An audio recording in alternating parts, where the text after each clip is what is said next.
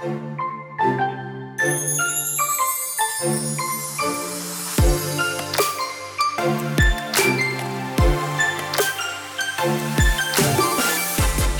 hola, bienvenida a The Wedding Chat. Happy Friday. Mi nombre es Sofía Cristina y estaré compartiendo contigo todos los viernes durante la planificación de tu boda. Te daré tips, tricks y pasos sencillos para que este proceso sea uno fácil y divertido. Sí, coordinar tu boda no tiene que ser tan difícil y stressful. The Wedding Chat se convertirá en tu guía para que junto con tu coordinadora de bodas tomen las mejores decisiones sobre tu gran día.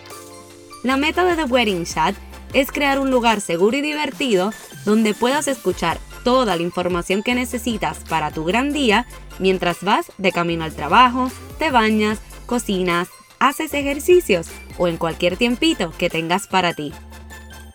Hola, hola, bienvenida a The Wedding Chat, episodio número 2.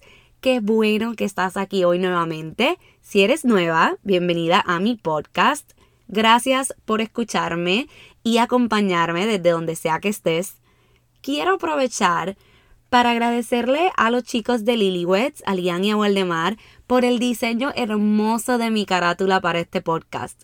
Me encanta, es exactamente lo que quería, así que gracias por ser parte de este proyecto y por el inmenso apoyo que me brindan siempre. Los quiero muchísimo. Hoy estaremos hablando de cuál es ese primer paso a tomar luego de que te comprometiste.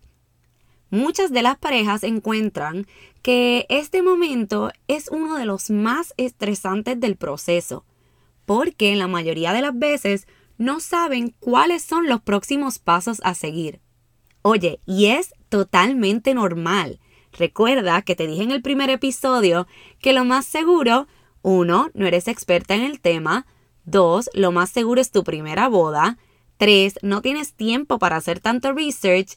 Y la favorita de todos, 4. Pinterest te tiene más confundida que cuando comenzaste. ¿Recuerdas que te lo mencioné? Bueno, luego de que celebraste con tu familia y amistades y le enseñaste tu hermosa sortija a todo el mundo, lo más seguro te comenzaste a sentir un poco abrumada. Y ahí comienza la conversación con tu pareja sobre Oye, ¿qué necesitamos para realizar la boda de nuestros sueños? Lo más seguro, no tienen ni idea. Y lo más seguro es que todo el mundo, en ese preciso momento, comience a dar sus opiniones y ponerles presión para saber todos los detalles de la boda, aunque solo lleven una semana comprometidos. No te preocupes, te voy a ayudar. Déjame decirte que ese primer paso no es uno muy complicado, pero sí hay cosas y detalles que debes tomar en consideración a la hora de tomar la decisión. Bueno, ya, sin más preámbulos, el primer paso que debes realizar luego de comprometerte es elegir una fecha para tu boda, o mejor dicho, varias fechas. ¿Y cómo elijo la fecha perfecta, Sofía? No sé ni por dónde empezar. Pues aquí vamos. Con tu pareja, elabora una lista en orden de prioridad con cinco posibles fechas que les guste. Es mejor si la anotan en un papel, una libreta o en tus notes del celular y van mes por mes escogiendo esas fechas. Comienza por los meses y luego escoge el día. Y dirás, pero cinco fechas, Sofía, si no he pensado ni en una. Te explico.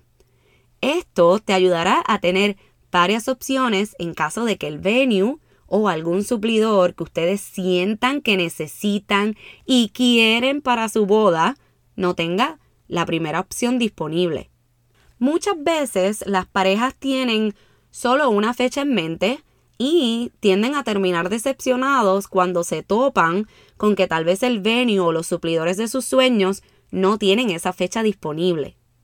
Es importante que sepas que la mayoría de las parejas tienden a comenzar su proceso de coordinación un año, año y medio o hasta dos años antes. Esto causa que muchos de los venues y suplidores ya tengan fechas ocupadas o bloqueadas con mucho tiempo de antelación, especialmente si es sábado. porque, como se imaginan, el sábado tiende a ser el día de la semana favorito para realizar bodas. ¿Cómo puedes prevenir ese sentimiento de decepción? Sencillo, haciendo esa lista con al menos esas cinco fechas que les encante a ambos. Recuerda ponerlas en orden de preferencia, confía, eso te va a ayudar muchísimo y se te va a hacer todo más fácil. Pero, ¿qué otras cosas debes o puedes tomar en consideración a la hora de elegir tu fecha de boda? Pues vamos. 1. Toma en consideración el mes en la cual deseas realizar tu boda. Esto va a depender mucho, en especial de en qué país la realizarás. Por ejemplo, nosotros en Puerto Rico sabemos que una boda durante el mes de agosto, al aire libre, es una boda que será bien calurosa y tendremos que tener en consideración cosas como mantener a los invitados bien hidratados con estaciones de agua y refrigerios durante todo el evento y hasta brindarles abanicos de mano o alquilar abanicos industriales. Y por lo tanto, debes contemplar los meses de lluvia o de nieve o frío dependiendo de donde estés, en especial si la boda es al aire libre. Confía en mí, no quieres invitados mojados antes de comenzar el evento, ni mucho menos congelándose.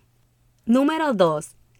Si tienes muchos invitados con niños, es bien probable que si tu fecha de boda cae en la temporada escolar, en especial en tiempo de midterms o finales, muchos de esos invitados no puedan asistir por sus obligaciones escolares, en especial si tu boda es una boda de destino y por ende van a tener que viajar. 3. Las flores. Si hay una flor en particular que quieres en tu boda, considerar el mes que ellas están en season puede ser otro factor determinante a la hora de escoger tu fecha. Muchas veces el tipo de flores que podrán brindarte para la decoración depende de cuándo te casas. Y aunque ya los diseñadores de flores pueden obtener casi siempre todas las flores, no importa el mes, sí es cierto que si una flor no está en season, no está en temporada, te arriesgas a no poder tenerla o que el costo por ella sea mayor. Número 4. Costo y presupuesto. El mes de tu boda también determinará el costo y presupuesto para tu boda. La industria de bodas, igual que todas las demás, tiene un high season y un low season.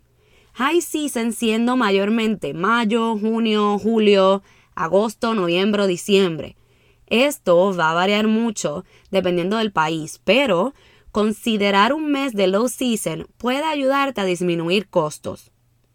Para nosotros en Puerto Rico, que no tenemos cambios de weather eh, o cambios de season tan drásticos, Casi todos los meses son high season, excepto en la temporada de huracanes.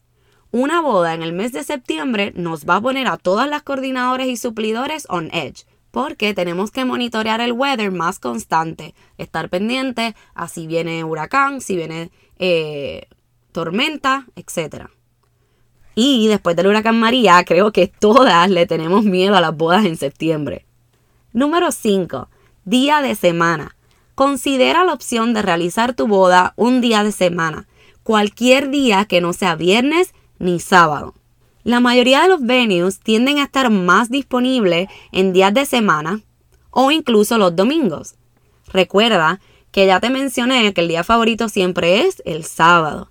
Así que un secreto que te puedo contar es que muchos de los venues, en especial los hoteles, tienden a tener un mínimo de consumo o un precio de alquiler más bajito los días de semana a diferencia de un sábado.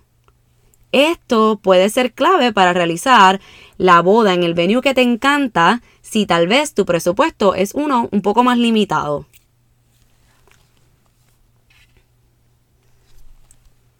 Número 6. Días festivos. Debes tener en cuenta que si se deciden por una fecha que cae en un día festivo, los costos por el venue y hasta por los suplidores serán mayor.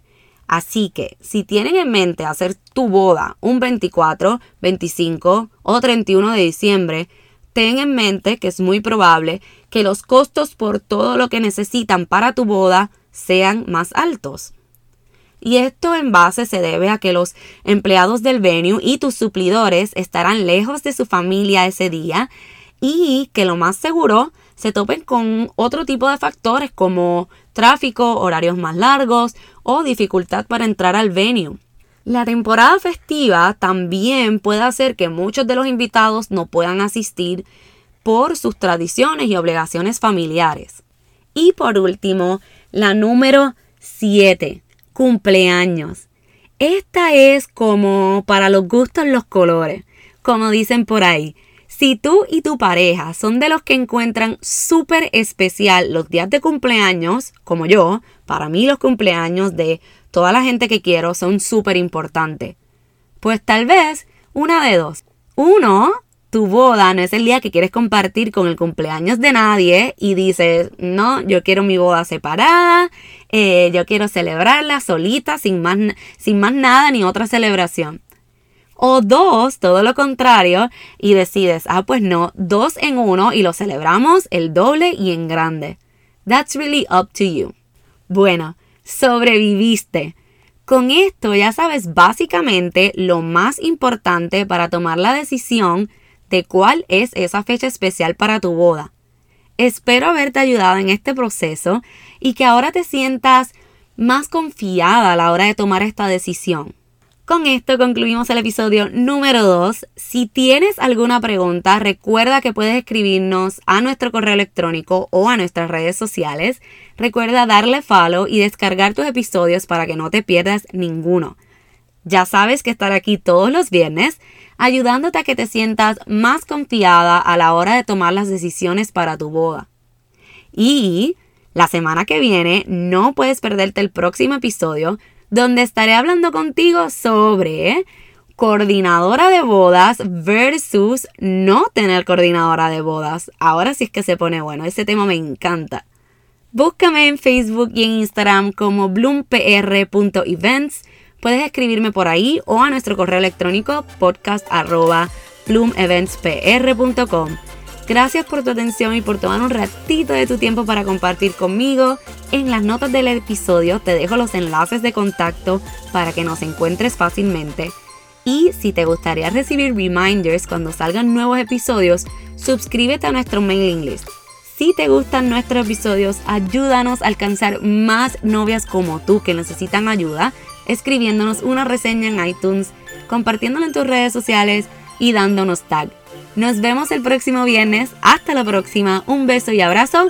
Sophie.